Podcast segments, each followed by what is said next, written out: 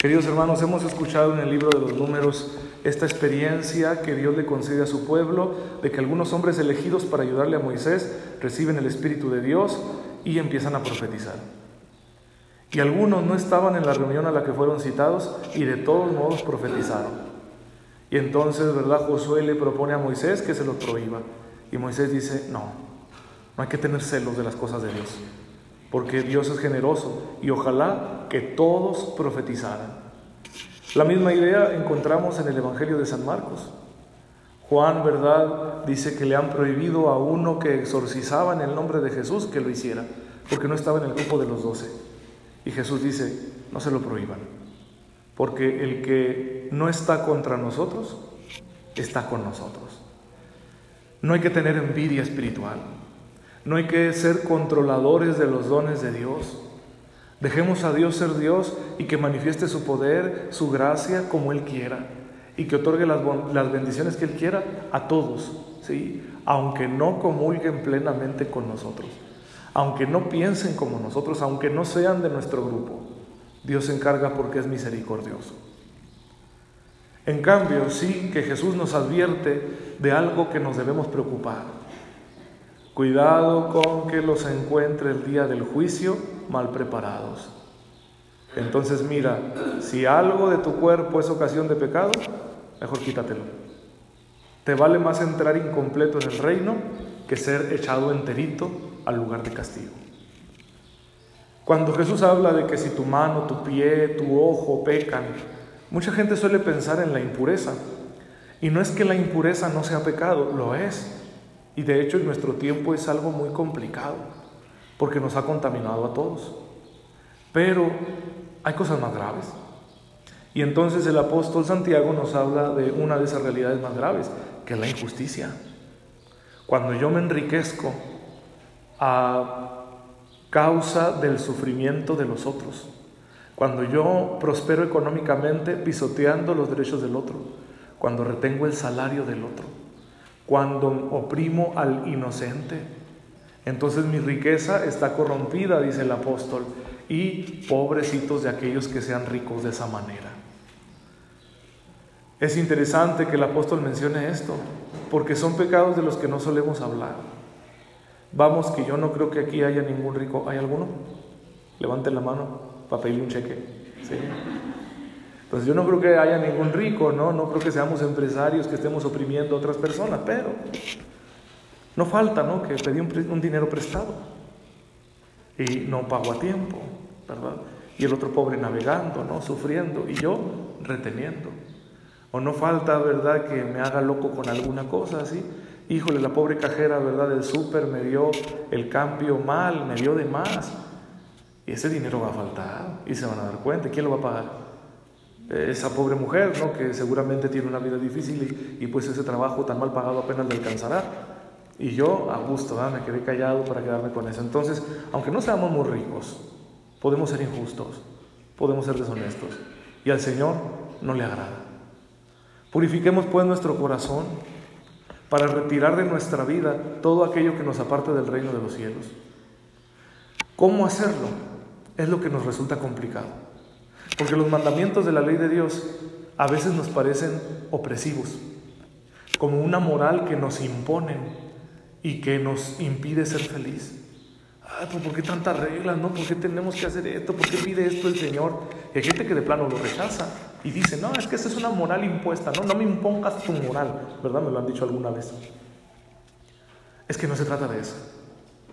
Es interesantísimo y paradójico que en el Salmo decíamos, los mandamientos del Señor alegran el corazón.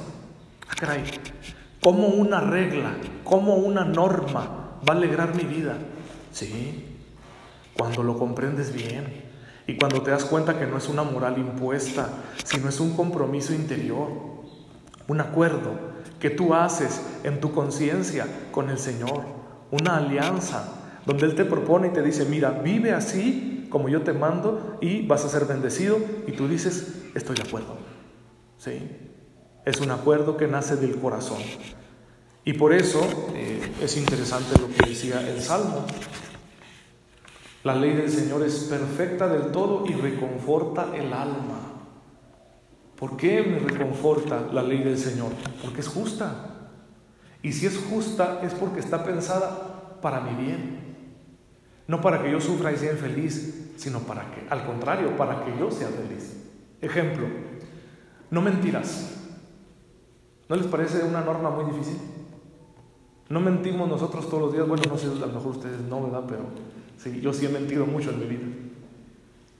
Sin embargo, siempre que mientes, ¿no te sientes incómodo? ¿No pierdes la paz? ¿No andas después con cuidado de que no te vayan a agarrar en tus mentiras? Y luego tienes que decir otra mentira para cubrir la mentira que ya dijiste, ¿verdad? Sí. Entonces es, muy, cómodo mentir, pero no nos deja crecer. Nos envuelve, ¿verdad? Y se vuelve problemático y terminamos siendo unos inmaduros, unos mentirosos. Y ya cuando la gente se dé cuenta, pues ¿quién nos va a creer? ¿Quién se nos va a acercar? ¿Quién va a confiar en nosotros? Pues tiene repercusiones a muchos niveles en nuestro ser. El solo incumplimiento de una norma ¿eh? y de las más sencillas. ¿Cuánto afecta nuestra vida? ¿Sí? Bien. Por eso el Señor dice, no mientan, por su bien, por su felicidad. Y efectivamente, cuando empiezas a vivir en la verdad, porque decíamos antes del Salmo, tu palabra, Señor, es la verdad, santifícanos en la verdad. Cuando empiezas a vivir en la verdad, vives libre. Tu conciencia está tranquila, pones tu vida en orden y por lo tanto también atraes otra clase de personas si yo soy un mentiroso, ¿a quién voy a atraer? Nadie. Nadie quiere estar con un mentiroso. Pero si yo vivo en la verdad, la gente se va a sentir, la mejor gente, ¿eh? se va a sentir atraída hacia mí. Qué importante, ¿no? A veces queremos tener relaciones constructivas con gente que, que valga la pena. Pues es que sé bueno, cumple los mandamientos y eso se va a producir en tu vida. Aunque conocemos los diez mandamientos, podemos presentarlos de otra manera hoy en día. Por ejemplo, un mandamiento que nos podemos poner es muy sencillo. Deja de hacer lo que sabes que está mal. Simple, sí. Así de sencillo. ¿Qué puede estar mal en tu vida? Estás dejando las cosas para mañana. O gastas más de lo que tienes. O no te levantas temprano. O bebes demasiado. Todo eso te mete en problemas, ¿sí o no?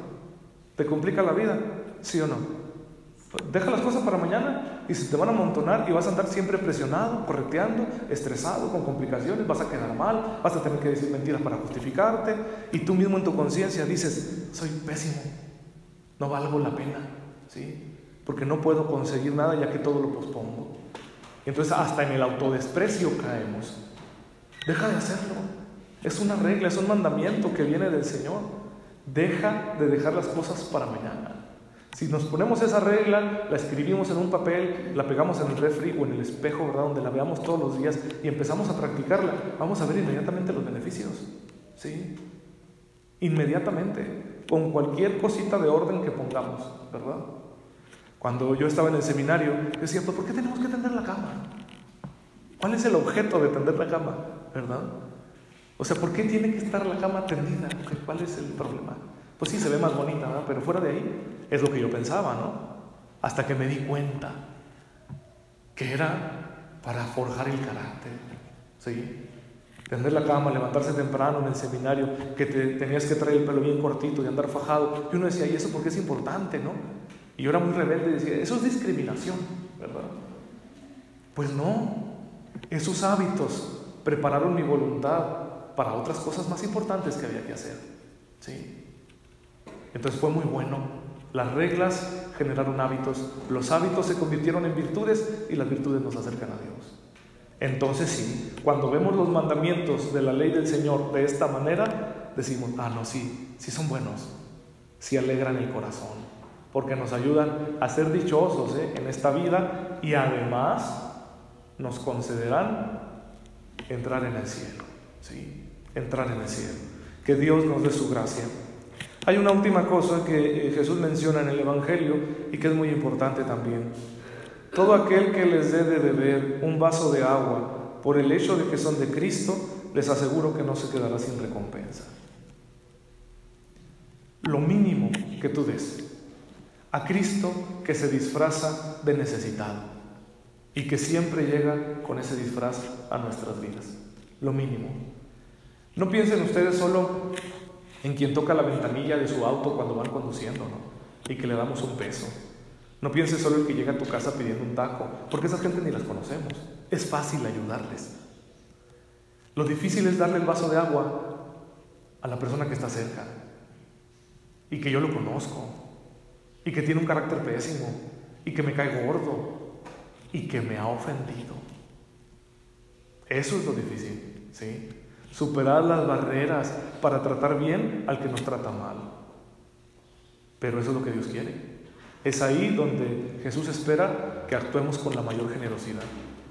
Yo nunca me olvidaré, y creo que esta anécdota ya se las conté alguna vez, cuando siendo seminarista estaba, me mandaron a Ojinaga, a una misión. ¿Ustedes conocen Ojinaga? ¿Hay alguien aquí que sea de Ojinaga? ¿No? Qué bueno, porque es un pueblo feísimo. Está espantosa esa tierra y hace un calor horrible, ¿sí? Entonces yo andaba visitando los pueblitos que están por la ribera del río Bravo, a pie, con un sol. Entonces era, era cansadísimo aquello, ¿no? Yo llegaba todo quemado a tocar las casas, ¿no? Decir, vengo a traer la palabra de Dios. Y llegué a una casa donde luego, luego me dijeron, no, nosotros no somos católicos, no queremos hablar con usted. Ah, pues bueno. Entonces me pasé a la casa siguiente, ¿no? Y estaba en el sol tocando, ¿verdad? Para que me respondieran las personas de la otra casa. Cuando de la primera casa salió, donde no eran católicos, salió una señora con una jarra de agua fresca y un vaso. Y me sirvió. ¿De acuerdo? No comulgamos en muchas cosas. Pensamos muy diferente en muchos aspectos. Y sin embargo estoy seguro que esa buena mujer se acordó del Evangelio y reconoció a Cristo en mí a pesar de las diferencias y me dio un vaso de agua. No dejó pasar la oportunidad. ¿sí? No dejemos nosotros de pasar las oportunidades de ir al cielo. Están muy cerca y verán cómo nos ayuda la vida. Cuando encuentres esa persona que es difícil, que te cae mal, que no te sale fácil el trato con esa persona, ahí es donde debes insistir, sirviendo, dando el vaso de agua, prestando ayuda, haciendo el favor. Va a cambiar la vida. Va a cambiar la vida. Entonces, no lo olviden, porque además de que nos sentiremos mejor, nos estamos preparando el camino al cielo. Entonces, qué interesante, ¿no? Que puedas ir al cielo por un vaso de agua. Amén. Pongámonos de pie, queridos hermanos.